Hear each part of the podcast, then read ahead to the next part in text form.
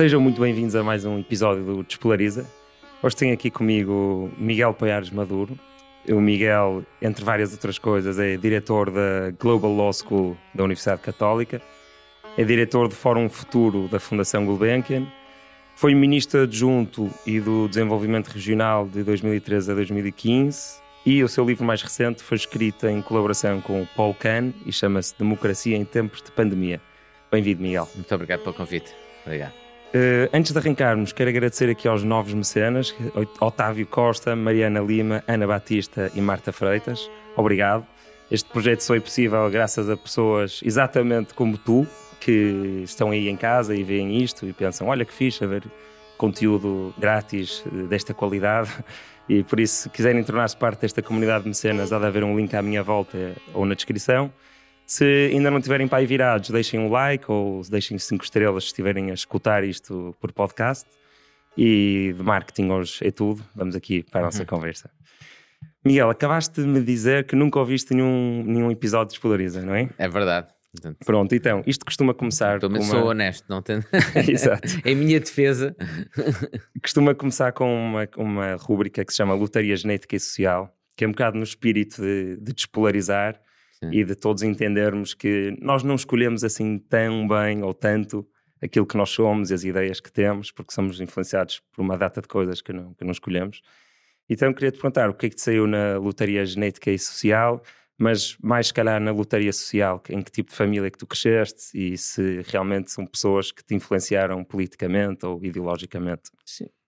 Cresci numa família hum, média alta, de classe média, média alta, uh, com uma boa formação, uma mãe que era professora do, do secundário, da escola, um, uma família muito próxima, que ainda hoje continuamos a ser muito próximo.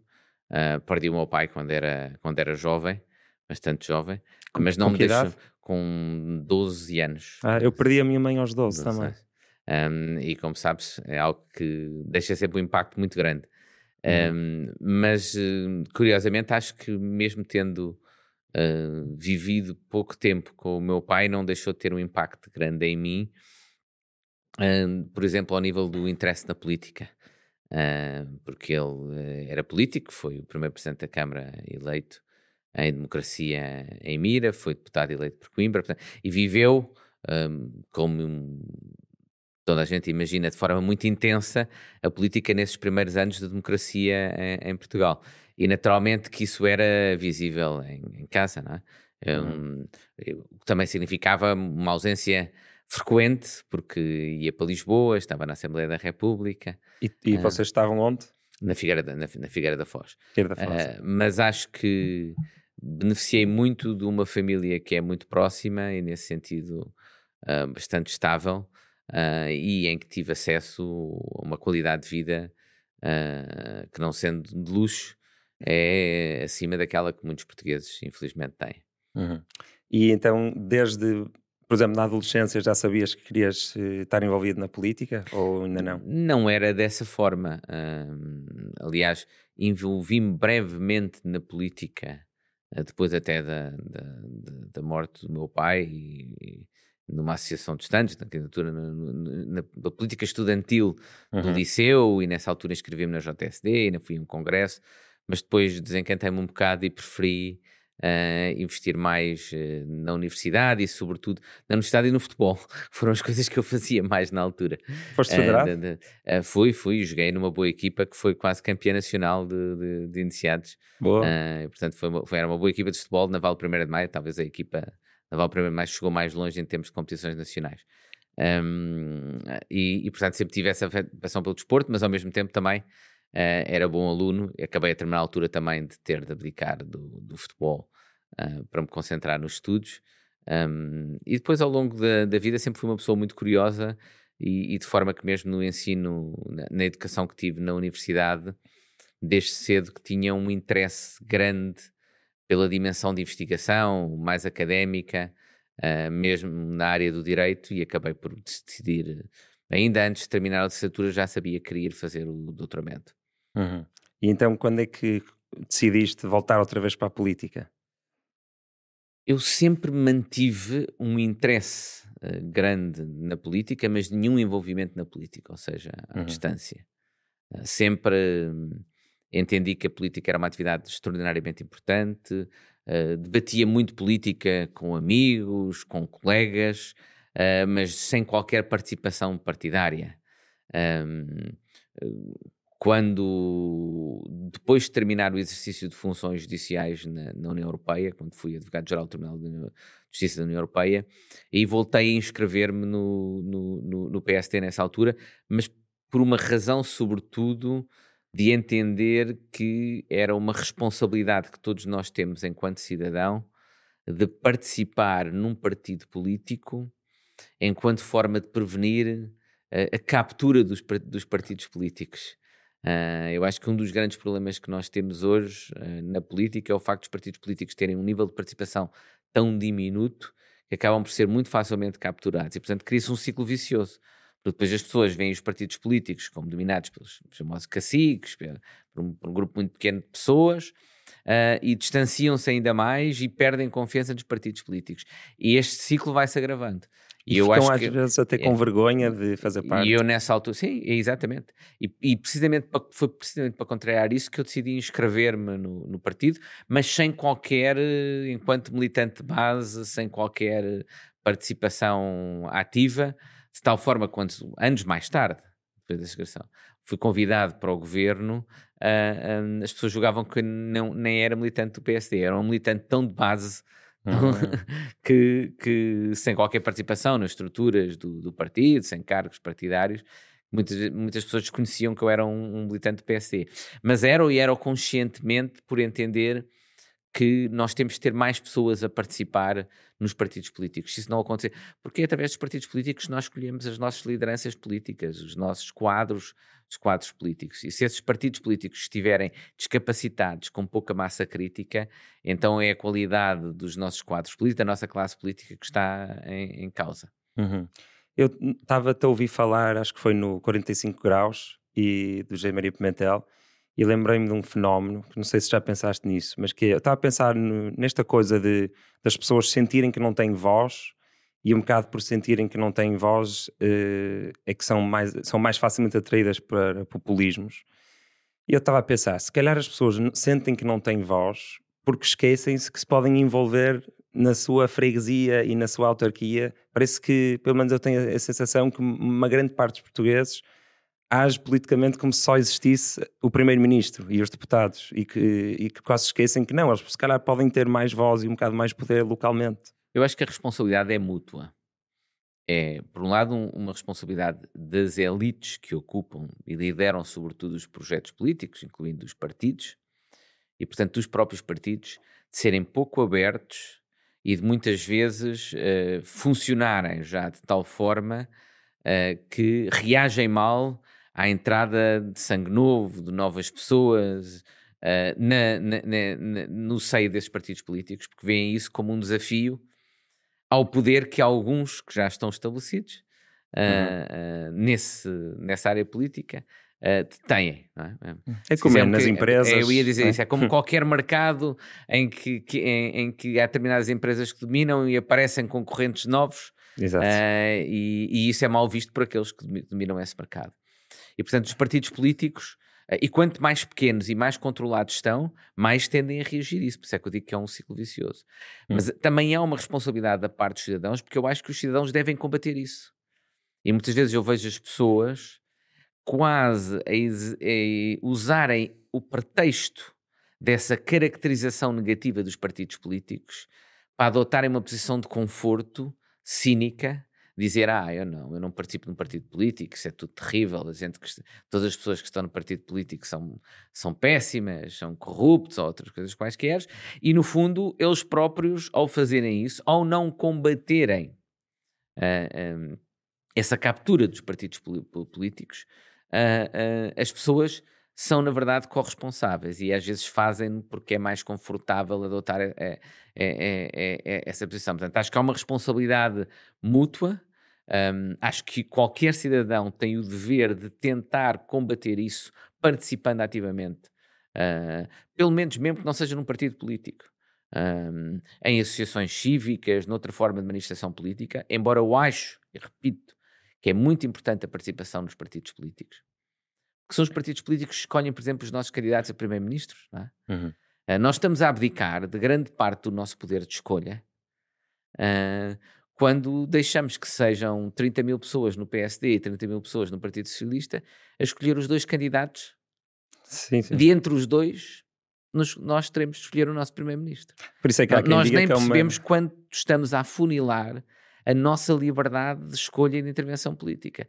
E a única forma de fazer isso, de contestar isso, de, de tentar combater isso, é participar ativamente no, no, nos partidos políticos. Agora, os partidos políticos, aqueles que já estão dentro e aqueles que têm algo, algum poder dentro dos partidos políticos, ou que então mesmo, como é o meu caso neste momento, não tem qualquer posição de poder dentro do meu partido, mas que têm peso em termos de voz nesse partido político, porque eu ganhei, por várias razões, dimensão pública e, portanto, eu tenho consciência de que eu tenho um acesso hum. a, a, a, uma audiência muito superior ao das pessoas normais, porque escrevo nos jornais, eh, comento na televisão, tudo isso, e também tenho, um, mesmo dentro do meu partido, um reconhecimento que muitas outras pessoas não têm. Aqueles de nós que têm isso dentro dos partidos têm uma responsabilidade especial em tentar abrir os seus partidos à participação política. Eu, por exemplo, no meu partido, fiz já há anos, uh, uh, uh, com outros colegas de partido, uma moção que na altura foi bastante, ficou bastante conhecida, defendia precisamente isso, defendia para além de introdução de mecanismos de integridade nos partidos políticos, por exemplo, uma criação de uma comissão de ética no, no PSD, defendia a abertura da participação e a importância de conseguir que mais pessoas participassem e fossem militantes do PSD. E ao mesmo tempo, na medida em que acho que é difícil uh, que isso uh, ocorra de uma forma muito rápida e célere, nós também defendíamos que uh, provavelmente era necessário partir para um regime de primárias abertas, uhum. para, para permitir a participação de todos aqueles que são simpatizantes um, do PSD, ou que se pelo menos uh, ponderem votar PSD, de poder participar na escolha do seu líder. Um, eu acho que o, o sistema que, que, acontece hoje nos partidos é o pior de, de todos a esse nível. Uhum. Então é, é interessante isso, porque é uma forma de aumentarmos o nosso poder político. Porque há um, há um problema do, do, voto, ou de quem vota só uma vez por ano, que é há um desincentivo ao voto relacionado com a sensação de daquele, daquilo não vale nada. Não, faz, não, é? não faz a diferença. Exato. Porquê? Porque só estamos a operar a um nível da potencialidade do poder político que poderíamos ter. E pelo que percebi o que estás a dizer, é ao envolvermos em mais, em mais escolha, dimensões. Sim, na escolha dos próprios candidatos anteriores. a primeiro-ministros. É? A partir do momento em que no nosso é um sistema político em que eh, eh, os candidatos a primeiro-ministros, hum, de entre os quais nós teremos de fazer uma escolha, eh, decorrem dos partidos políticos, ou nós conseguimos níveis de participação nos partidos políticos muito superiores àqueles que temos hoje, como tivemos logo a seguir à, à, à Revolução Democrática, ou então temos de partir para um sistema de primárias abertas. Essa, essa é a minha tese há há vários anos. Se não for assim, o que temos é um sistema político que está capturado e como as próprias pessoas vão percebendo isso e vão percebendo que o seu âmbito de participação e de escolha é cada vez mais diminuto, que basicamente os obrigam, por exemplo, a escolher entre pessoas, nenhum dos quais os satisfaz, ou, ou nos quais mesmo até os poderia satisfazer, se eles sentissem que tivessem tido participação nessa escolha. Mas sentindo que não têm participação nessa escolha, é quando são confrontados ao nível das legislativas com isso, as pessoas sentem cada vez mais distanciamento dos partidos políticos. E isso o que é que leva? uh, leva a um nível de satisfação com a democracia cada vez menor, leva ao crescimento de movimentos populistas, porque as pessoas sentem-se menos representadas pelo sistema político, pela classe política dominante. Uhum. Vamos avançar para polarização. Hum, eu, o podcast chama-se Despolariza, mas eu não falo assim tanto de polarização com as pessoas. Primeiro porque eu, antes de começar isto, estudei muito o assunto e escrevi sobre o assunto no blog, mas depois porque também não, não costuma haver assim pessoas uh, especialistas mas tu és um bocadinho especialista nisto. Uh, qual é que achas que são as, as causas da polarização? Um, há várias. Um, há provavelmente causas mais profundas do ponto de vista sociológico e, e, e cultural. Um, há, em que determinadas questões se transformaram proxies de divisões. E, e quando tu uh, começas a entender e organizar o debate social em termos de dois ou três proxies que não permitem compromissos, mas em que tu és a favor ou contra, sendo a favor ou contra, és do lado A ou lado B, automaticamente estás a contribuir para, para, para a polarização. Eh, mas eu acho que tem muito a ver também com a, a, a transformação digital dos níveis de participação política, das formas de participação política, de expressão no, e de expressão no, no espaço público, que têm conduzido à fragmentação dos grupos uh, sociais. Ou seja, as pessoas cada vez mais organizam. Há um autor americano que é o Cass Sunstein, que tem um livro muito interessante sobre isso, em que ele dizia que nós poderíamos, estamos praticamente eh, eh, eh, na, na iminência de poder despertar durante o dia e ouvir só as opiniões de quem com, com quem já sabemos que vamos concordar, participar em grupos com pessoas que pensam exatamente como nós, não estar sujeitos. O, o espaço digital permite-nos quase, uh, uh, por um lado, organizar-nos de uma forma que amplifica a, a voz daqueles que pensam como nós. E, portanto, isso reforça os nossos preconceitos, os nossos prejuízos, uh, os nossos, envi os nossos envi envi enviesamentos, porque somos menos confrontados com posições diferentes das nossas. E segundo aspecto, quando somos confrontados, o tipo de comunicação que existe no espaço digital é uma uh, comunica comunicação que uh, é menos social. Quando nós estamos aqui os dois a conversar, sentimos mais inibidos de ser violentos na forma como caracterizamos a posição um do outro, não é? Sim, sim, uh, naturalmente, isso é uma, uma, é uma característica humana.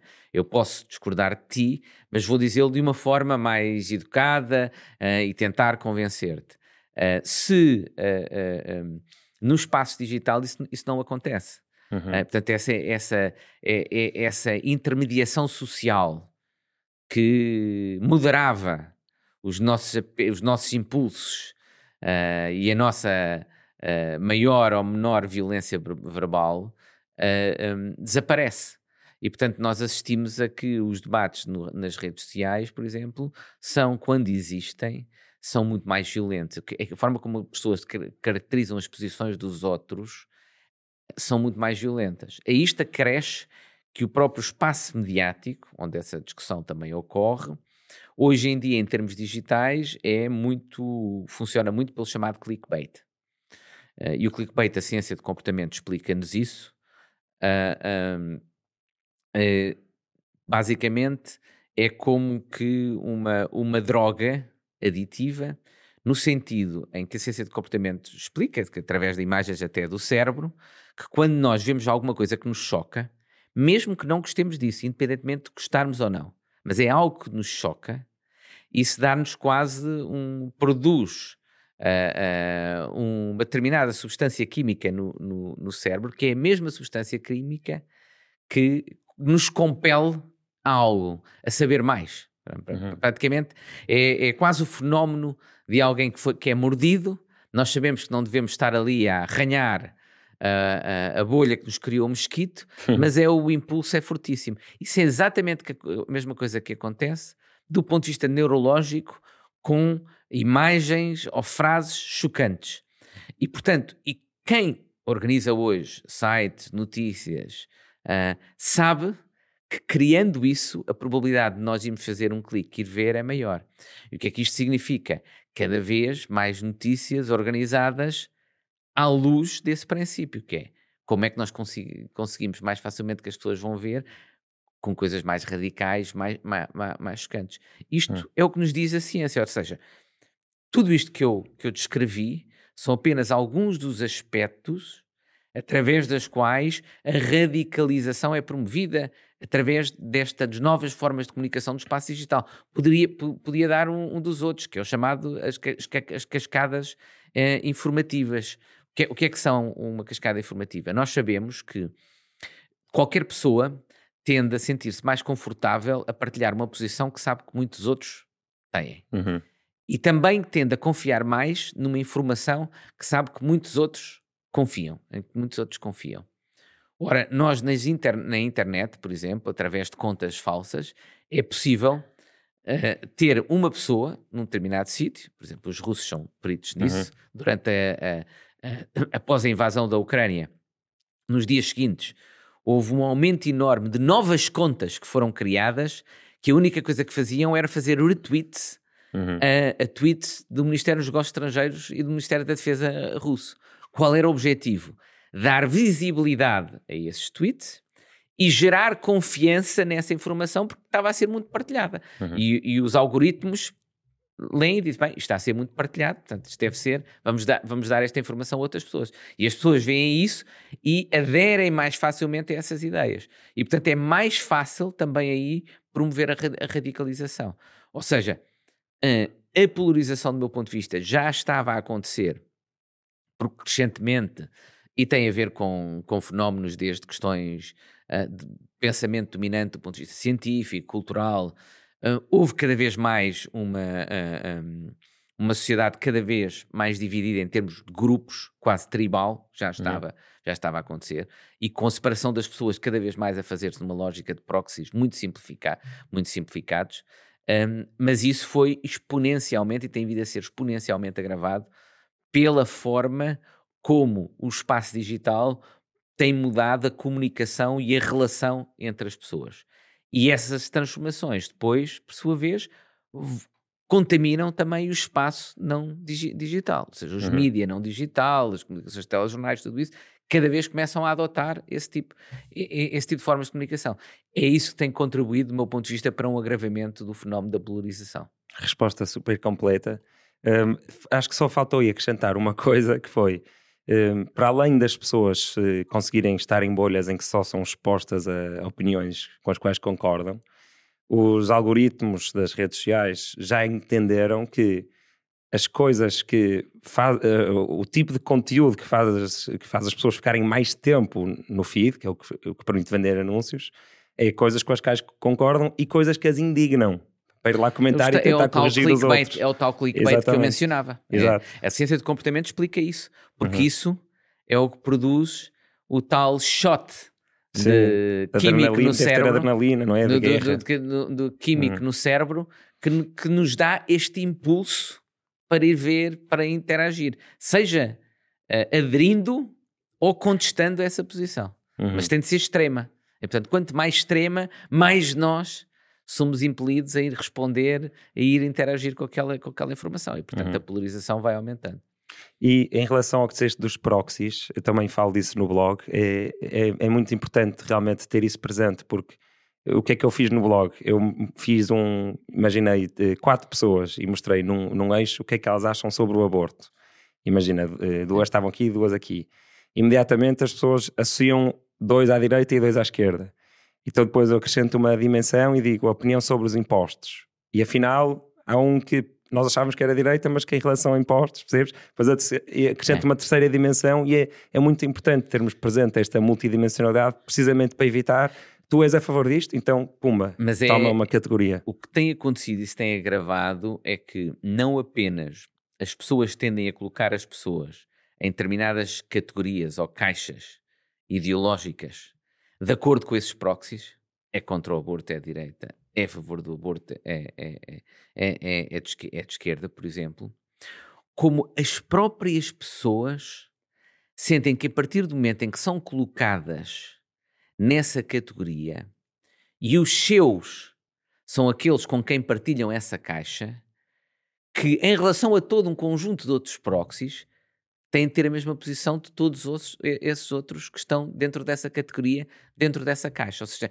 as próprias pessoas começam-se a autolimitar. É um self-fulfilling proxy. É, que, o, o, que provavelmente até poderiam ter alguma abertura a pensar diferente um ou outro tema, mas para fazerem parte do grupo, lá está, porque as pessoas sentem-se mais confortáveis uhum. com, em conjunto, satisfeitos com, com, com, com o apoio com o conforto que lhes dá fazerem parte de, desse grupo, acabam por questionar muito, muito menos essas outras posições e sentir, bem, se um dos meus diz isto e se os meus dizem isto, então também tenho de dizer o mesmo, não vou questionar isso.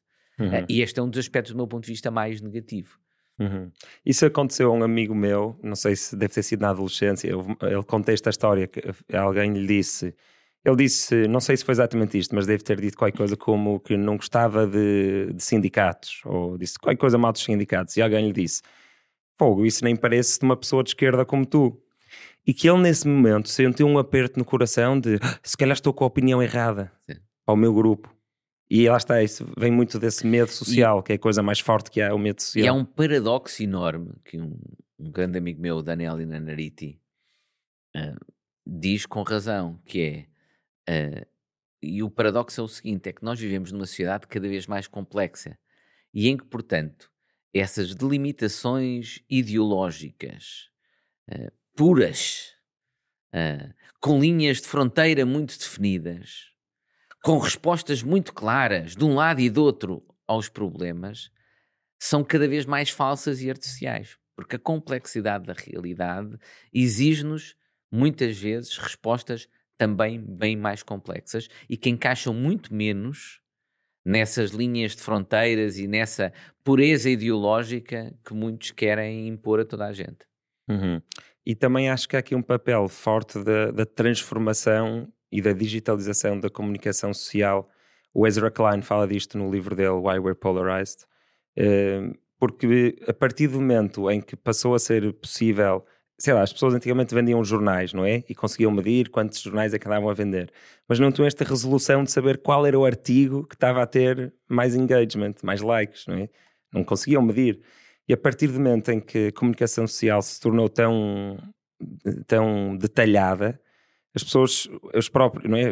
as empresas estão a competir umas com as outras, têm que ganhar dinheiro, começam, é quase inevitável começarem a fazer clickbait começarem a, fazer, a escrever títulos um bocado mais. É aquilo que eu dizia, quer dizer, tu antes compravas um jornal no seu todo, não é? Uhum. E, portanto, compravas ou não compravas aquele jornal no seu todo, e o jornal tinha, tinha uh, artigos.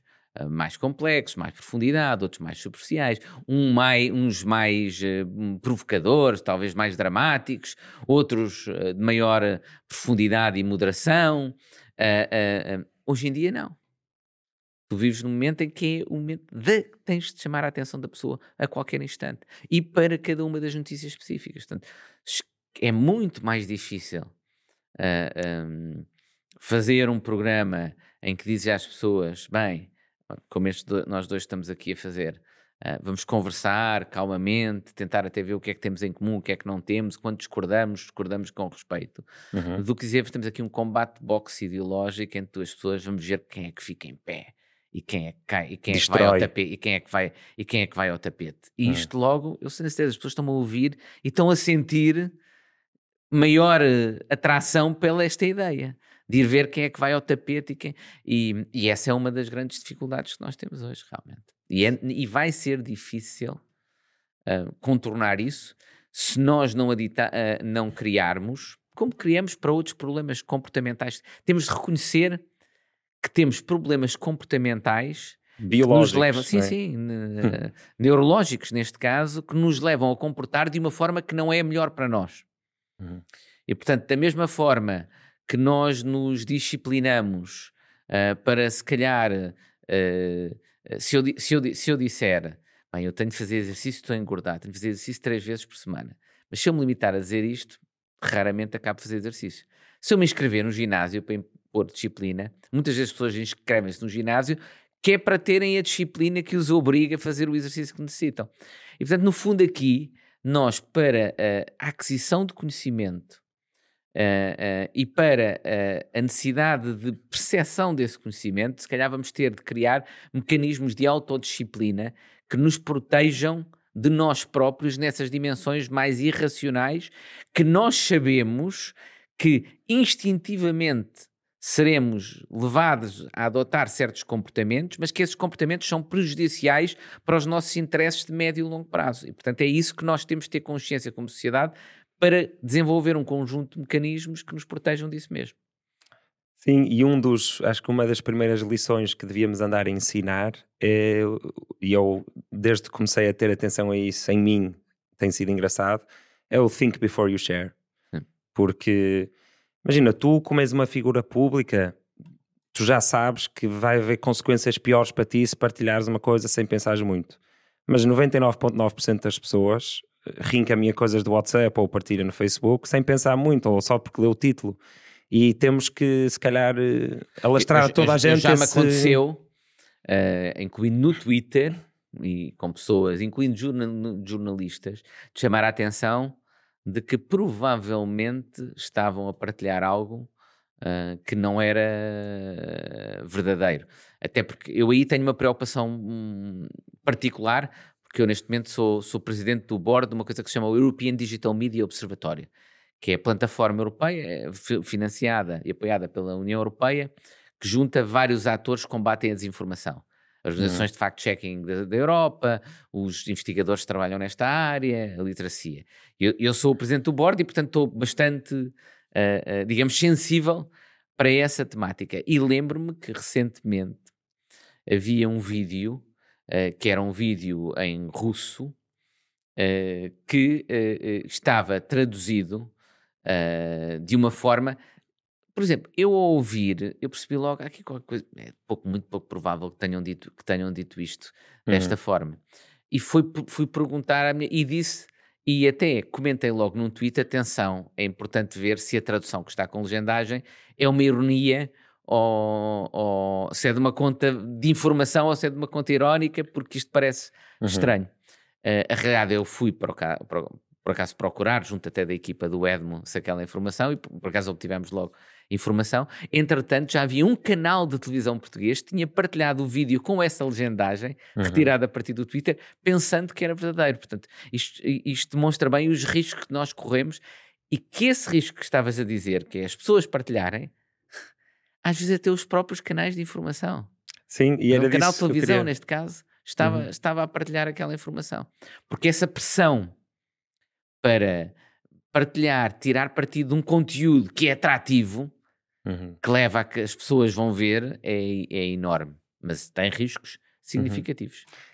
Engraçado, porque era, era, precisamente isso que eu ia dizer a seguir, que eu, tô, eu estou preocupado com a comunicação social, porque de, nos últimos três anos foram, houve muitas coisas, eu, te, eu escrevi aqui algumas, ah, imagens de jogos de computador a serem apresentadas como da guerra da Ucrânia, num canal, não me lembro qual foi, um, uns, uma, e na SIC imagens de distúrbios públicos que aconteceram no Reino Unido em 2011 que foram retratadas como imagens de revoltas do Covid. Uh, na RTP, imagens de tanques uh, na Ucrânia que eram da invasão da Crimeia 2015 a serem apresentadas como se fossem de agora. E isto faz as pessoas perderem a confiança nas instituições, não é? De, ou na comunicação social e, e em geral nas, no que é dito na televisão. Um, o que, é que, o que é que nós podemos fazer? Lá, lá está, eles estão a competir pelos nossos olhos. O que é que podemos fazer para, para a comunicação social em Portugal ser melhor e ter mais cuidado antes de partilhar ou terem mecanismos inter, internos? Como é que, o que é que podemos fazer? São exemplos do risco que eu mencionava anteriormente, de a forma como se lida com a informação e o conhecimento nas redes sociais estar a, a, a transferir-se e a contaminar uh, o espaço público tradicional. um, o, o, os mídias tradicionais um, têm determinados critérios editoriais. Eh, eu costumo chamar aos jornalistas os editores da democracia, porque são eles que, com as, com as capas de jornais que fazem, com as aberturas dos telejornais, identificam os temas a que dão mais saliência e é que, portanto, nós cidadãos vamos prestar mais atenção. Hum. Que com as opiniões que transmitem de um lado ou do outro, nos uh, uh, fornecem a informação para nós podermos tirar, tomar posição relativamente a, a, a essa questão. É? Hum. Um, ora, o mundo digital e os mídia e a informação e o conhecimento no mundo digital também é editado, mas é editado por algoritmos que funcionam não com os critérios editoriais tradicionais dos mídia, que é, em princípio, ou deveria ser, verificação de facto. E essa verificação de facto implica controlar muitas vezes com mais do que uma fonte se determinada informação é verdadeira ou falsa. Exprimir as as posições e os argumentos a favor de determinadas posições, de acordo com a credibilidade e a autoridade, por exemplo, científica das diferentes, dessas diferentes opiniões. São suportadas por quem? Que autoridade científica tem esse conhecimento técnico, tem isso. Esse tipo de avaliação e a garantia do pluralismo nesse contexto eram os critérios editoriais e deontológicos que regem o, o, o jornalismo e que são muito diferentes daquele dos critérios editoriais dos algoritmos, que é basicamente o que é que as pessoas querem mais ver, independentemente de ser verdadeiro ou falso, uh, uh, de ser ou não representativo, de ser ou não plural. Uh, um, ora, o risco que nós estamos a ver é que a perda de sustentabilidade financeira dos mídia tradicionais e do jornalismo tradicional está a levar a que este seja contaminado e a que este se queira sustentar através dos mesmos critérios editoriais dos algoritmos das, das redes sociais. Uhum. Esse é o grande ritmo, o, o grande risco que nós temos. Uh, nós não temos um problema, ao contrário do que por vezes julga, de sustentabilidade da informação enquanto bem capaz de produzir valor económico. Porquê? Porque nós sabemos que o consumo de informação não tem vindo a diminuir, tem vindo a aumentar. Uhum. O que é que acontece? O que acontece é que o modelo de negócio tradicional, associado a certas formas de distribuição e consumo de informação nos mídias tradicionais, está em causa. Foi colocado em causa. E ao ser colocado em causa e ao, ao colocar em causa a sustentabilidade dessa forma dos mídias tradicionais, duas coisas estão a acontecer. Ou eles se tornam dependentes de fontes de financiamento, fluxos de financiamento opacos, que não sabemos quais são e que muitas vezes podem ter interesses que não são simplesmente aquele de fornecer a informação mais fiável, mais credível e mais pluralista. Uh, esse é um dos riscos. O outro é aquele de reproduzirem os critérios editoriais dos algoritmos e, portanto, abandonarem os seus critérios editoriais. E isto exige, do nosso ponto de vista, eu acho, mais uma vez, pensar como é que nós vamos agir sobre este ecossistema para garantir a qualidade desses processos editoriais e, sobretudo, para garantir a qualidade da informação que está na base do, dos cidadãos. Esse é o grande hum. risco que nós temos hoje. Eu vejo muitas vezes o pluralismo ser confundido com o mero combate entre posições distintas. E são duas coisas muito diferentes. O pluralismo, o que é que é o pluralismo de informação? É, é, é diferentes ser permitido diferentes opiniões sejam expressas, por um lado. Uhum. é o pluralismo político. O pluralismo da informação é que representar e expor essas diferentes opiniões, mas identificando a credibilidade que cada uma delas tem ou não. Quer dizer, um um, historiador de Oxford ou de Harvard que estudou durante 40 anos uh, o Holocausto uh, não tem a mesma credibilidade do que um maluco qualquer que em casa se pôs a ler uns livros e que acha que sabe que afinal o Holocausto não é, não, não, não é verdadeiro. Sim, mas e, é mais e, perigoso. E, o, e, o, e o, problema, o problema é, é, ambos têm direito a exprimir a sua opinião. Uhum. Mas essa opinião não deve ser expressa através de um meio de comunicação social, de forma que, apareça, que pareça que essa opinião tem o mesmo suporte científico e a mesma credibilidade científica. E é esta confusão que nós estamos a fazer. Eu dou um, um, um exemplo, só para terminar esta, uhum. esta explicação, muito interessante, que foi dado por uma ex-diretora de informação da BBC, quando foi do Brexit. E ela contava: Eu tive uma vez, nós tivemos uma vez de fazer um debate sobre as consequências económicas do Brexit. Então, nós andámos a procurar, encontramos facilmente um economista a dizer que as consequências do Brexit iam ser terríveis. Encontramos vários. A nossa dificuldade foi escolher entre as universidades de topo, entre que economista é que ia representar essa posição. Uhum. E depois diz: e depois tivemos uma dificuldade enorme em encontrar um economista de uma determinada universidade com o mínimo de credibilidade a defender que não, que o Brexit ia ter vantagens económicas para o Reino Unido. Mas lá acabámos por conseguir encontrar alguém com um mínimo de credibilidade de uma determinada universidade. Mas ela disse: Mas depois, quando os cidadãos estavam a ver o nosso debate, eu dei-me conta de uma coisa: é que para os cidadãos as duas posições pareciam exatamente iguais, porque eles não sabiam que um desses economistas representava quase todos os grandes economistas britânicos pensavam sobre o tema e que o outro era um caso que eles tinham quase tido dificuldade em encontrar alguém com o mínimo de capacidade para defender. Hum. E esta é a dificuldade de confundir pluralismo com a mera reprodução de posições diferentes, o que é hum. substancialmente diferente. Sim, eu, eu, eu, compreendo e faz, faz todo sentido, mas há aí também um perigo que é, voltando ao, ao, do Holocausto, por exemplo, aquele professor de Oxford fictício que é um especialista do Holocausto, se ele estiver refém de um outro interesse ou ser influenciado por um partido político, então o povo pode estar todo a dizer uma coisa. Esquece, que eu, esquece o Holocausto. O Holocausto Sim, é uma coisa demasiado extremista, uma coisa qualquer. Covid, eh, vacinas se provocam mas, ou não miocardite. Imagina. Sim, mas aí, por exemplo, é que é, um, um órgão de comunicação social tem de saber isso. Se um órgão de comunicação social souber, por exemplo, que alguém que até é um cientista muito reputado em matéria de vacinas, na realidade está a ser pago por um determinado produtor de vacinas, não lhe deve dar. Também uhum. não deve dar ao maluco não sabe nada e em casa depois ele lê umas coisas na internet ou nos grupos de Facebook que acha que com base nisso. Sim, não é sempre é... maluco. Não, não, pode não. Ser pode, pessoa... pode, ser, pode ser. Mas eu estou a dar o exemplo de, de, se for um, se for um. Uhum.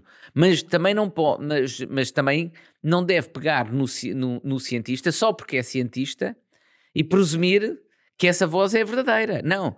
Se esse cientista tiver um conflito de interesses, Uhum. Então esse conflito de interesses deve ser exposto e ele nem deve, nem, deve, nem deve ser convidado. E se foi convidado e isso desconhecia depois sabem desse conflito de interesses, então devem, mais tarde, revelar, revelar esse conflito de interesses para os cidadãos fazerem. Agora, nós não podemos é ter um, um, uma percepção do pluralismo que é pluralismo é eu vou buscar pessoas com opiniões diferentes. Não é. Eu tenho de buscar pessoas com opiniões diferentes, credíveis, com alguma autoridade científica. E hum. tem de expor a quem vai assistir ao debate essa diferente autoridade científica ou essa, essa diferente credibilidade. E aí entramos num outro risco que é, imagina que, vamos usar esse caso da, das vacinas então, imagina um médico que está a ser pago por uma empresa de vacinas e que anda a dizer que temos que vacinar os recém-nascidos todos, uma, com uma vacina super recente e quando não há praticamente risco nenhum de, pronto, da criança morrer ou ter danos significativos com aquilo. Se a própria televisão também estiver, o, o canal de televisão também estiver um bocadinho refém de interesses políticos que estão alinhados com o do especialista, ele tem uma motivação para não partilhar com o público que aquela pessoa está a receber dinheiro de uma farmacêutica, mas isso por é exemplo. é mau jornalismo. Isso é, o, isso é precisamente os riscos que decorrem do jornalismo abandonar o que são os seus verdadeiros critérios editoriais e ideontológicos e deixar-se contaminar pelos outros critérios.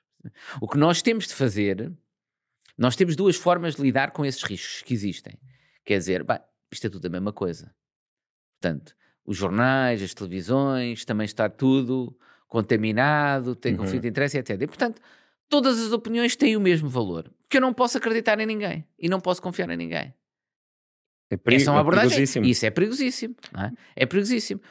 Ou podemos dizer, nós temos percepção que há riscos mesmo em meios de comunicação social tradicional de serem contaminados, de serem capturados por determinados interesses. O que é que nós temos de fazer? De agir para garantir a integridade cada vez mais desse ecossistema, como eu disse, como, uhum. como, como eu dizia. E para escrutinar também esses órgãos de comunicação social. E se soubermos alguma coisa, de, de expor. É? Eu lembro, por exemplo, quando estive no governo, foi possível adotar uma legislação nessa altura que eh, impõe que seja conhecido a propriedade, não só a propriedade dos meios de comunicação social até ao último titular, ao beneficiário último, portanto, não basta uma empresa colocar o nome de uma empresa que esteja numa, numa ilha uhum. qualquer, é preciso... Beneficiário efetivo. Exatamente. Quem é que são os detentores dessa empresa? Mas mais, não só dos proprietários que dominam, mas de quem quer que tenha até mais de 10%, uma posição substancialmente económica uhum. relevante. E nem sequer só da propriedade, mas que possa influenciar de outra forma, por exemplo, através, através de publicidade. Portanto, são passos que nós temos de dar para proteger, proteger a integridade desse ecossistema, porque esse ecossistema é fundamental para nós termos um discurso e uma comunicação e um acesso e tratamento da informação que seja, por um lado, pluralista e, por outro lado, credível. Hum. Uh, é, é, é, fundamental garantir esses dois, esses dois aspectos. E tu acreditas que em Portugal há influência política nos canais de televisão? Não da forma que as pessoas muitas vezes pensam que, que existe. Não, não acredito que a maior parte, não acredito que haja corrupção de jornalistas. É, porque, dizer, pode existir ocasionalmente corrupção económica ou política de jornalistas, como existe em todas as, as profissões. Não acho que seja esse um problema e não é um problema sistémico. Acho que existe um outro problema que gera mecanismos de captura preocupantes, por exemplo, no nosso jornalismo político, que é uh, e, esse, e isso tem-se vindo a agravar devido à, à perda de à diminuição de, das condições financeiras do jornalismo e, do, e dos jornalistas. E qual é esse problema? É que muitas vezes o nosso jornalismo político e também, infelizmente, boa parte do nosso jornalismo de investigação não decorre de investigações autónomas, decorre de informação que é transmitida aos jornalistas, o chamado jornalismo de fontes. Uhum.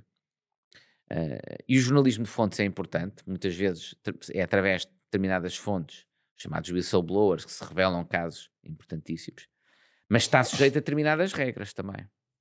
E é só para, para, para matérias de interesse público. Eu vejo muito jornalismo de fontes, chamado DOF, em que não se revela a, a, a origem, em que não se revela matéria que é de interesse, genuíno interesse público, por exemplo, um crime ou um comportamento pouco ético de um, de um político, mas que é, serve apenas para passar mensagens políticas. Ah, o Presidente da República, fontes de Belém dizem que o Presidente da República não está contente com o Primeiro-Ministro, isto, isto, isto. Eu, e a mentira, acho... usam, usam a expressão fontes de Belém para escreverem o, o que lhes convém. Ah, não, o, o que a fonte, que normalmente é um político, que tem uma determinada agenda, que quer transmitir isso sem dar a cara por isso. Ora, isso é, do meu ponto de vista, não é aceitável. E há muito jornalismo político português assim, fa, fa, faz isso. É, é, é, é aceitável esconder uh, uh, uh, qual é a fonte quando esse, eh, quando esse anonimato resulta da necessidade de esconder essa fonte, porque, por exemplo, está a revelar algo que pode ter um custo, um dano uh, pessoal para, a pessoa, pode colocar a pessoa a risco, de, de, tudo isso. Por isso é que eu dizia, whistleblowers, tu, tudo isso é, é, é, é, muito importante. Agora, para passar mensagens políticas sem dar a cara, isso, por exemplo, não é aceitável. Mas no jornalismo de investigação é muitas vezes o que acontece também.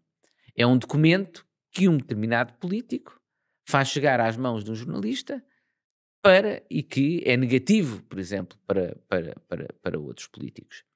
Ora, eh, eu já posso aceitar que isto aconteça, mas o problema é que o nosso jornalismo muitas vezes está demissivamente dependente por isso. E isto cria uma relação de eh, mútua dependência entre muitas vezes os políticos e os jornalistas que dependem destas informações. Ou às vezes, se a informação não é, não é política, é entre os jornalistas e, por exemplo, membros do Ministério Público ou, de, ou da, polícia, ou da Polícia Judiciária. Que, uma, que significa que o jornalista, para subir na sua carreira, ter sucesso profissional, necessita daquelas fontes que lhes dão esta informação. Mas não quer perder esse contacto, claro, então não quer perder, aceita. Mas muitas vezes, ao fazer isso, acaba por ser manipulado. Só lhe dão parte da informação, porque se torna dependente daquela, da, da, da, daquela fonte e porque lhe podem estar a esconder outra informação. Ou seja, este tipo, obter informações deste tipo para investigação de fontes é importantíssimo, faz parte. Agora, o jornalismo de investigação não se pode esgotar nisso. Se se esgota nisso, e eu temo que por vezes em Portugal esteja a esgotar nisso, porque realmente devido à falta de meios para fazer investigação a, a sério, então há um risco grande de, disso ser usado para efeitos de, de manipulação. Muito interessante. Acho que podíamos falar aqui uma hora e meia só sobre comunicação social, porque realmente é um, é um mundo e que realmente tem muito poder. E que é importantíssimo para a nossa democracia. Uhum.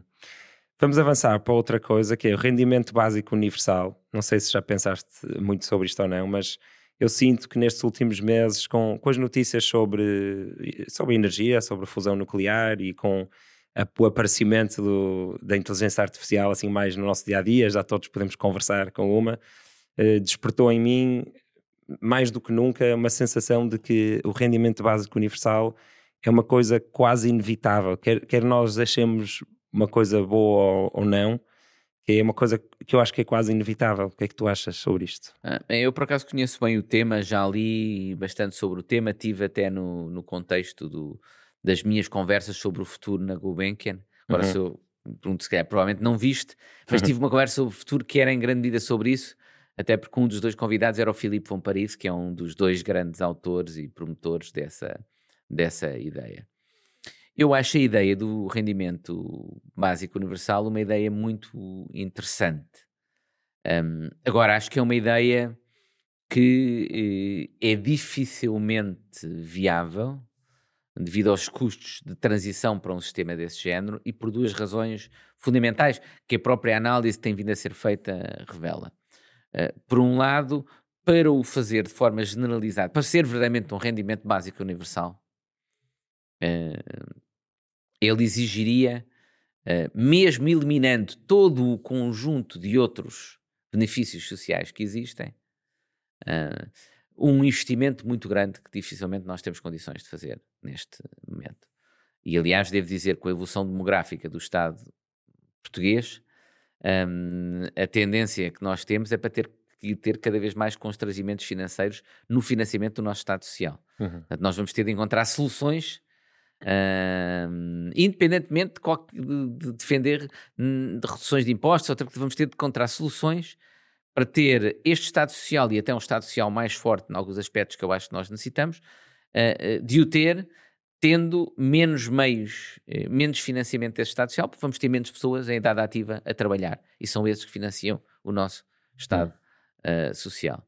E, portanto, essa é, é, a primeira grande dificuldade do rendimento básico universal. A segunda é o risco de perversão de incentivos. Como é que se faz isso para. Uh, uh, uh, sendo que, por um lado, o rendimento básico universal visa combater, e é um dos aspectos interessantes, e por isso é que eu digo, eh, eh, mesmo achando pouco viável o rendimento básico universal, acho que temos muito a aprender com o conceito e com, evento, e com os testes que têm vindo a ser feitos de sistemas desse género.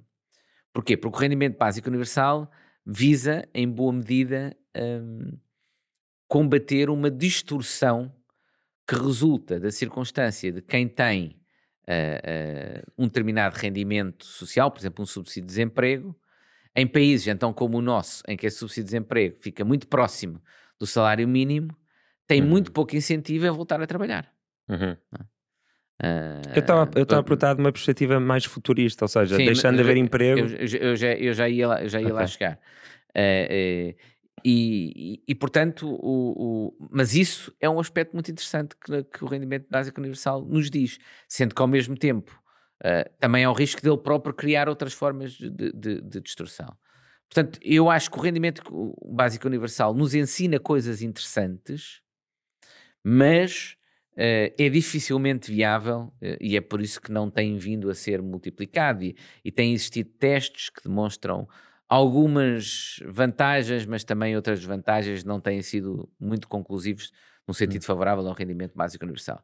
Eu compreendo o desafio, o desafio que tu que estás a dizer, que é o seguinte: nós vamos ter uma substituição da força de trabalho enorme em virtude da robotização, que já está a acontecer, e da inteligência artificial. E vai substituir grande parte dos trabalhos que nós temos, vão se tornar desnecessários. Porque os robôs era só trabalho não qualificado. Há, há o AI agora é qualificado. Há estudos que indicam que a média será à volta dos 30%, mas que em países como o nosso, em que a percentagem de trabalho pouco qualificada ainda é mais elevada, 45% dos postos de trabalho atuais, quase 50%, podem desaparecer no, no, prazo de 20 anos. Impressionante. O que é hum, impressionante, assustador por um lado, pelo impacto redistributivo, como é que essas pessoas vão viver, não é? se as pessoas uhum. não podem trabalhar, como é que vão viver? E com que sentido de vida, uh, mesmo, que se, mesmo que seja rendimento básico Exatamente. universal. É atrativo por outro, porque nós podemos dizer, bem, a maior parte dos trabalhos que vão ser substituídos é trabalhos pouco interessantes. As pessoas vão poder passar a fazer uma, uma vida maior de lazer, eh, daí vem a semana dos quatro dias, uhum. a ideia é podemos vir a trabalhar menos tempo e etc. Mas a questão depois começa a ser, quem é que paga isso tudo? É? e aí eu acho que nós vamos ter de evoluir para. Não é a questão do rendimento básico universal, do meu ponto de vista, que vai selecionar. A questão fundamental que nós vamos ter é como é que nós vamos tributar esse trabalho. O trabalho que não é feito por humanos. E como é que o vamos tributar de uma forma justa, com uma lógica redistributiva e sem cercear ao mesmo tempo a inovação tecnológica. Uhum. Uh, porque o grande argumento para não, uh, não tributar uh, computadores, não tributar robôs que substituem outros postos de trabalho é isto aumentar a produtividade. Portanto, está a conseguir que nós façamos mais coisas por menos dinheiro e, portanto, isso significa poder pagar melhor às outras pessoas, aos poucos ficam a trabalhar. Um, Uh, e significa poder oferecer até mais bens e serviços às outras pessoas a um custo mais, um custo mais baixo. Uhum. Porque os, não pagamos os, os, os, robôs, não pagamos os sistemas de inteligência artificial, não pagamos os bots que interagem connosco. Mas as empresas services. pagam. Mas, na, Por exemplo, eu posso hoje em dia ter uma empresa que já usa a inteligência artificial e ganho dinheiro com isso e pago IRC e pago IRS aos empregados. Ou pa, seja, pa, pa, pagas IRC da empresa, não é? Mas não paga uma empresa que deixa de ter na sua folha de despesa uma enorme massa laboral, deixa de pagar os impostos que pagava Sim, de que é social, parte, social, e esses trabalhadores vão para o desemprego em vez de estarem a pagar imposto. É? Sim, e a é questão fundamental é e a questão fundamental é como é que nós fazemos isso. Isto tem um impacto redistributivo enorme e tem um impacto de perda de receita financeira potencial e enorme. E por isso é que eu digo, a única forma que nós vamos ter é de encontrar novas formas de tributação que tributem essa própria tecnologia. É? Mais impostos? Não. Estou brincando. Uh, uh, uh, não, é, é, impostos a esse tipo de, Sim, de, repensar de, os impostos. O, o, o, regime de impostos. E, portanto, hum. este, eu não vejo outra alternativa, não é? Uhum. Porque uhum. a ideia é muito bonita de uh, 70% das pessoas não terem que trabalhar, temos computadores, inteligência artificial a fazer imens imensas coisas, uh, uh, todos recebemos rendimento básico universal, mas depois perguntamos, então e quem é que está a pagar isso tudo? Quem é que vai pagar? Se Como calhar é era, era, era só haver IVA, quase. O IVA ser muito mais alto e Pronto. só haver IVA. Lá está, mas aí já estás a propor uma... Sim, uma hipótese. Uma, uma hipótese. Um, e é uma das hipóteses que se tem fal falado, é passar a que as transações sejam muito mais uh, tributadas. Portanto, pode ser uma, uma, das, uma das hipóteses, pode ser, pode, pode ser aí.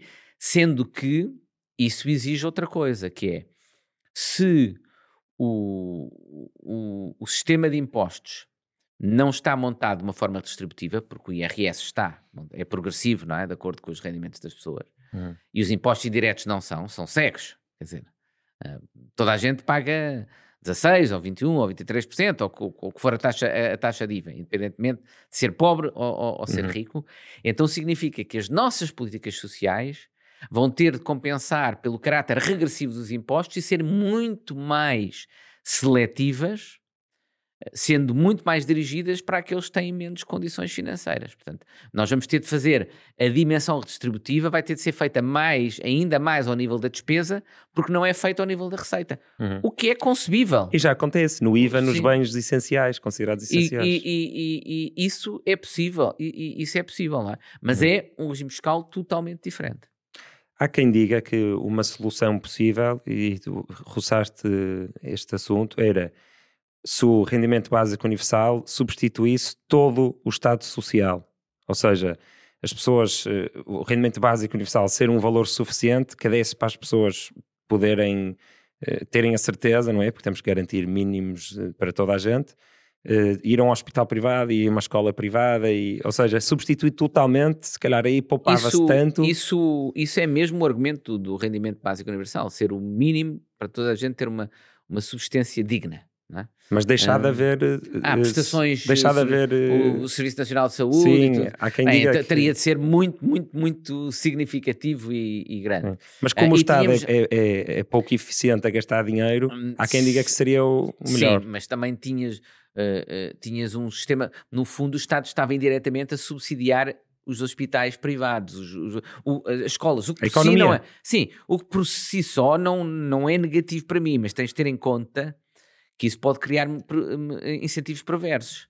Porque se o Estado diz nós vamos continuar a pagar o, o rendimento básico universal sempre que for uh, uh, no montante necessário para cobrir as despesas de saúde e as despesas de educação privadas das pessoas, aqueles que fornecem estas despesas de saúde e educação sabem que têm uma procura profundamente elástica ao nível do preço, sabem? Eu posso aumentar o preço porque o Estado será obrigado a aumentar o rendimento básico universal. Portanto, nós temos ter... Estão a concorrer com outras escolas e outros hospitais. Hum, mas pode facilmente a, a aumentarem... Aliás, é o problema que acontece no sistema de seguro de, seguro de saúde americanos, uh, em que muitas vezes o problema é que quem uh, presta o serviço e quem paga é diferente e, portanto, há uma, uma perversidade. Ou melhor, quem concorda ao serviço, doente e médico, é diferente de quem paga. E, portanto, assistiu-se a um aumento exponencial e crescente que tornou, depois fez disparar os prémios de seguro. E, no fundo, eh, sem regulação, nós conhecemos que há mercados que geram incentivos que depois levam a um peso muito grande. E, no fundo, aqui, o equivalente aos prémios de seguro, aqui neste caso, era o rendimento básico universal. Isto para dizer, Uh, uh, uh, não sei, até pode ser, mas temos de ter muito cuidado na análise e nas, nas escolhas que propomos dessa matéria, porque uma das coisas que eu costumo dizer é que há uma solução que pode parecer à primeira vista muito positiva, mas que tem aquilo que os economistas chamam de efeitos de segunda ordem, que nós não imaginamos e que podem ser profundamente perversos. Portanto, a única coisa que eu digo é temos de estudar. Vamos ter aí um, um, um problema e um desafio enorme, uhum. enorme, uhum. das consequências redistributivas da eliminação de muitos, de muitos postos de trabalho, Uh, uh, e vai chegar mais depressa do que muitos esperavam que chegavam, e nós temos de o enfrentar. Agora, se vamos enfrentar isso através de novas formas de tributação, novas formas de despesa social, tudo isso, já, já agora, um dos outros problemas do, do rendimento básico universal, e eu estou a dizer isto, estou a apontar os problemas porque tu me apresentaste como solução. Porque Sim. eu muitas vezes também defendo também algumas das vantagens. eu também defendo, e como eu já aqui disse, algumas das vantagens do rendimento básico o, o, o, universal. Uh, mas um, uma das dificuldades do rendimento básico universal, agora perdi-me, estava aqui a tentar pensar qual era aquele o exemplo. Ah, não, é o efeito chamado de, de, que os americanos chamam Christmas Tree. De cada vez que simplificou os impostos nos Estados Unidos da América, o argumento foi sempre: vamos eliminar os benefícios todos fiscais, vamos eliminar tudo, reduzimos as taxas de imposto e eliminando os benefícios fiscais mantemos a mesma coleta e tudo isso. O que é que se assistiu? Pouco a pouco, depois de simplificar, voltaram sempre a aparecer: ah, mas espera lá, vamos criar este benefício. Ah, mas precisamos de. Porquê? Porque se pensou de um ponto de vista racional o sistema de impostos mas se ignorou aquilo que se chama a escolha política, ou seja, a escolha pública, as teorias da escolha pública, ou seja, que o sistema político vai estar sempre sujeito à pressão de inúmeros grupos de interesse. Muitos deles legítimos, não, quando eu digo grupos de interesse, podem ser desde um determinado setor económico, uh, os restaurantes, as empresas de restauração, aos professores, aos sindicatos dos professores. Todos uhum. eles são grupos de interesse. E, portanto, essa pressão sobre o sistema político frequentemente leva depois à adoção de medidas ad hoc. Muito, de um ponto de vista racional, muitas vezes faz muito sentido. Vamos simplificar isto tudo, uh, e se simplificarmos isto tudo, então até acabamos por ter poupanças e tudo, mas nós estamos a ignorar que frequentemente depois o sistema político é o sistema político, e o sistema político acaba por pouco a pouco criar esse efeito da Christmas trees, é o que chamam os americanos, porque é os Vamos criar aqui exceções, é, benefícios. Vamos, vamos pendurando coisinhas na árvore Natal. Uhum. Ah, porque faz todo o sentido. Ah, porque estes, esta profissão tem um desgaste muito maior que os outros, então vamos criar aqui. Uhum. E depois uh, o que acabamos é com, uh, uh, mais uma vez, um sistema de novo muito complexo. O rendimento, eu, eu não, a mim assusta-me um bocado a ideia de rendimento básico universal, mas acho quase inevitável por razões tecnológicas, mas é mais na dimensão pessoal e, ou espiritual, que é as pessoas.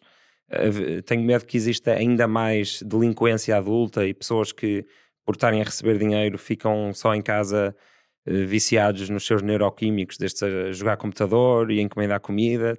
Uma vida uma vida só de consumo aí, e sem profundidade é um e sem aspectos, objetivo. Aí é um dos aspectos onde o rendimento básico universal, na sua versão pura, está bem pensado. O problema é que é muito difícil de, de aplicar nessa dimensão pura porque existe um esforço financeiro enorme. Porquê? Porque dizem os defensores do rendimento básico universal, isso que estás a dizer é o que acontece hoje. Sim, já acontece. Porque, porque as pessoas que recebem benefícios sociais e, mas só recebem benefícios sociais se não trabalharem. E como só recebem benefícios sociais se não trabalharem ou se não ganharem um, um, certo montante, isso é um incentivo para não trabalharem ou para não ganharem mais.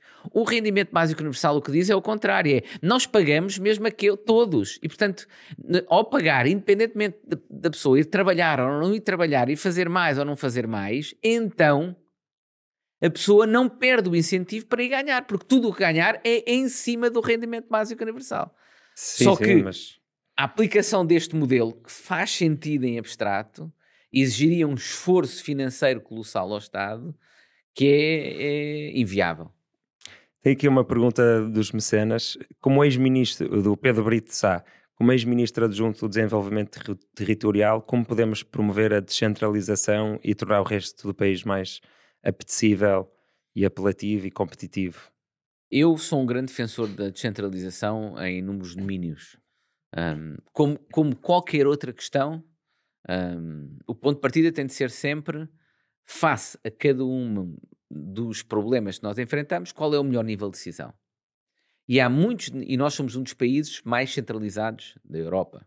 Uh, medindo, por exemplo, pela porcentagem de despesa pública do poder local face à porcentagem de despesa pública do poder central. É uma das, uma das formas mais fáceis. Descentralizados? De medir. Somos dos países mais centralizados. Ah, mais centralizados. Mais centralizados. Medindo, medindo por porcentagem de despesa pública, uhum. ou seja, a porcentagem de despesa pública em Portugal do poder local é muito inferior, é muito mais baixa que noutros, que noutros países. Uhum. O que significa que, eh, em correspondência, as competências são hum, muito provavelmente menores. Um, e há muitos domínios em que maior proximidade implica maior conhecimento dos problemas, um, implica maior responsabilização um, um, e maior capacidade de inovar, porque uh, uh, significa que há uma margem para alguém uh, fazer algo de novo num nível local e depois ser reproduzido por outros. É? Portanto, há várias vantagens que decorrem da descentralização. Qual tem sido o problema da descentralização em, em, em Portugal? É, Fala-se muito de descentralização, por exemplo, o atual Primeiro-Ministro falou imenso, disse que era a grande reforma do país, mas na realidade depois a montanha pariu um rato, é pouquíssimo. Porquê? Porque quiseram fazer uma descentralização universal, generalizada, de um mesmo momento para todos. Ora, há duas questões que, do meu ponto de vista, impedem esse modelo, que é, primeiro, uma grande assimetria entre os diferentes municípios, por exemplo, do país. Hum. Há municípios que têm massa crítica a nível de serviços, é? para assumir certas competências, há outros que não têm. Segundo problema, é, o país é tão centralizado que se nós quisermos fazer bem a descentralização, temos de ir ganhando confiança no processo. Ainda agora se viu, falou-se, por exemplo, da possibilidade de dar mais competências ao nível dos professores para os municípios e os professores entrar. Uhum. Como é que nós conseguimos fazer isso? De uma forma gradual, com projetos piloto, pouco a pouco. Uh, na altura que eu estive no governo, nós começámos com projetos pilotos em 10% dos, uh, das escolas do, da população escolar do, do, do país. Uh, e que já permitia até alguma contratação de base, de base local e, e, e, previa mais em termos de atribuição de competências na área da educação uh, localmente do que aquilo que, entretanto, é a nova legislação generalizada e universal. E qual era o, mas o que é que nós tínhamos previsto? Tínhamos previsto, ao fim de dois anos, uma avaliação. Aquelas escolas tiveram uma performance melhor ou não? Em que aspectos é que tiveram performance melhor? Por exemplo, nas, na qualidade dos edifícios, na manutenção e até e no, nos resultados dos alunos, na, no abandono escolar e tudo isso. E, e, a partir daí decidir, ok, O que é que vamos manter, o que é que não vamos manter, o que é que vamos corrigir, o que é que hum. vamos melhorar, o que é que vamos testar de forma diferente ou o que é que vamos abandonar em termos deste processo de centralização. Hum. Era dessa forma que nós devíamos estar a fazer a descentralização. Em vez disto, temos grandes discursos retóricos e depois uma mão cheia de nada generalizada e num processo que não tem métricas, não tem avaliação, não tem nada, obviamente tem tudo para correr mal. Então parte um bocadinho de não tratar, de Lisboa, não tratar o resto do país como se fosse tudo igual, é? de, de, experimentar sítio a sítio, o que é que aquele sítio precisa, o que é que funciona ali. Desde logo, uma das lógicas pode ser essa, que era aquela que nós queríamos de contratualizar de forma diferente com diferentes municípios. Uhum. Uh, pode ser, é, é, não, não, eu acho que é uma lógica, mas sobretudo, mesmo que a lógica não seja essa, faça-se com método. Faça-se numa um, um, uma alteração destas, tem de ser feita numa escala primeiro mais pequena, com uma avaliação dos resultados, com métricas fiáveis e depois sim vamos generalizar. E podemos ver e podemos até chegar à conclusão: olha, neste município com estas características isto não funcionou, mas neste que tem estas características funcionou. Portanto, vamos replicar em municípios com estas características, mas não naqueles com estas características. E fazer coisas diferentes noutro, noutros municípios. Aliás, aspectos em que os municípios até teriam a ganhar com escala entre eles em que o nível de decisão adequado pode não ser o nível central, nacional, mas pode não ser o nível municipal. E pode exigir, por exemplo, ou cooperações ou acordos entre municípios, ou, por exemplo, as comunidades intermunicipais, não é? E uhum. nós temos de fazer tudo isso e temos de ir testando e de forma pro progressiva. Mais, se calhar mais experimentação e menos teoria generalizada. Exatamente. Para terminar, eu tenho aqui uma surpresa, porque eu li em algum lado que tu gostas de um escritor chamado Friedrich Dürrenmatt. Sim. E eu sabia que íamos falar um bocado de inteligência artificial. E então, então fiz uma experiência que foi: pedi, um, pedi ao chat GPT o seguinte: um conto em português de Portugal, ao estilo de Friedrich Dürrenmatt, sobre Miguel Poiares Maduro. Por isso aqui, pela, pela primeira vez na história... O, o, o Friedrich Dürrenmatt é muito cínico sobre a classe política. Espero que ele não me trate dessa forma terrível, mas provavelmente vai provavelmente ser. sim, vamos lá ver. Eu fingi que, que ainda não li. Sim. Miguel Poiares Maduro era um homem de muitas habilidades e talentos. Era advogado de sucesso, professor de Direito e até mesmo membro do Parlamento Português. No entanto, a sua vida não era tão perfeita quanto parecia. Miguel tinha um segredo que o consumia por dentro. Ele era um mentiroso compulsivo. não conseguia parar de contar mentiras, mesmo que isso o prejudicasse. Ele mentia para os clientes, para os colegas de trabalho, para os amigos e até para a sua própria família. Um dia, Miguel foi confrontado por um dos seus amigos que o acusou de mentir constantemente. Envergonhado, Miguel tentou negar, mas acabou por confessar tudo. A partir daí, a sua vida começou a desmoronar. Perdeu o emprego, o respeito dos colegas e até mesmo o amor da sua esposa. Ele se viu sozinho e desesperado, sem saber como recuperar o que havia perdido. No fundo, Miguel sabia que a única maneira de se redimir era enfrentar a sua compulsão por mentiras e lutar, e lutar para mudar. Foi um longo e difícil processo, mas finalmente ele conseguiu vencer os seus demónios e recuperar tudo o que havia perdido. Agora, Miguel Poiares Maduro é um homem novo, sincero e honesto, que finalmente encontrou a paz e a felicidade que tanto procurava. Wrong on the facts, right on the style. E Muito obrigado. Imprimi para ficares com o primeiro conto sobre ti escrito por uma inteligência artificial. Muito obrigado, muito obrigado. Sobre... E ao estilo do Friedrich Dormato. O estilo está... Os factos estão errados em relação à mulher e ao Parlamento e, enfim, em relação às mentiras também. Mas, ah, faltava mas, essa mas podia ser, sim. mas, eh, mas, mas realmente poderia ser Friedrich Dormato, sem a mesma, diga, digamos, não me convence totalmente no quanto à adoção de, de, quanto à escrita. Ainda bem, ainda bem que continuo a achar que o Duran Mato faria uma coisa mais bem feita, mas, mas está interessante. Sim. O cinismo é, captou o cinismo da escrita do Duran Mato. Isso já não, não deixa de ser surpreendente e interessante. Muito bom. Obrigado, Miguel. Obrigado, eu. Quanto a nós, obrigado por terem estado aí. Se encontraram algum valor nesta conversa, partilhem com alguém que, que gostem ou que pudessem eventualmente achar isto interessante. Subscrevam, uh, deixem o like, se quiserem tornar-se mecenas e ajudar à continuação e melhoria deste projeto, uh, está um link na descrição. E por hoje é tudo. Muito obrigado. Até à próxima.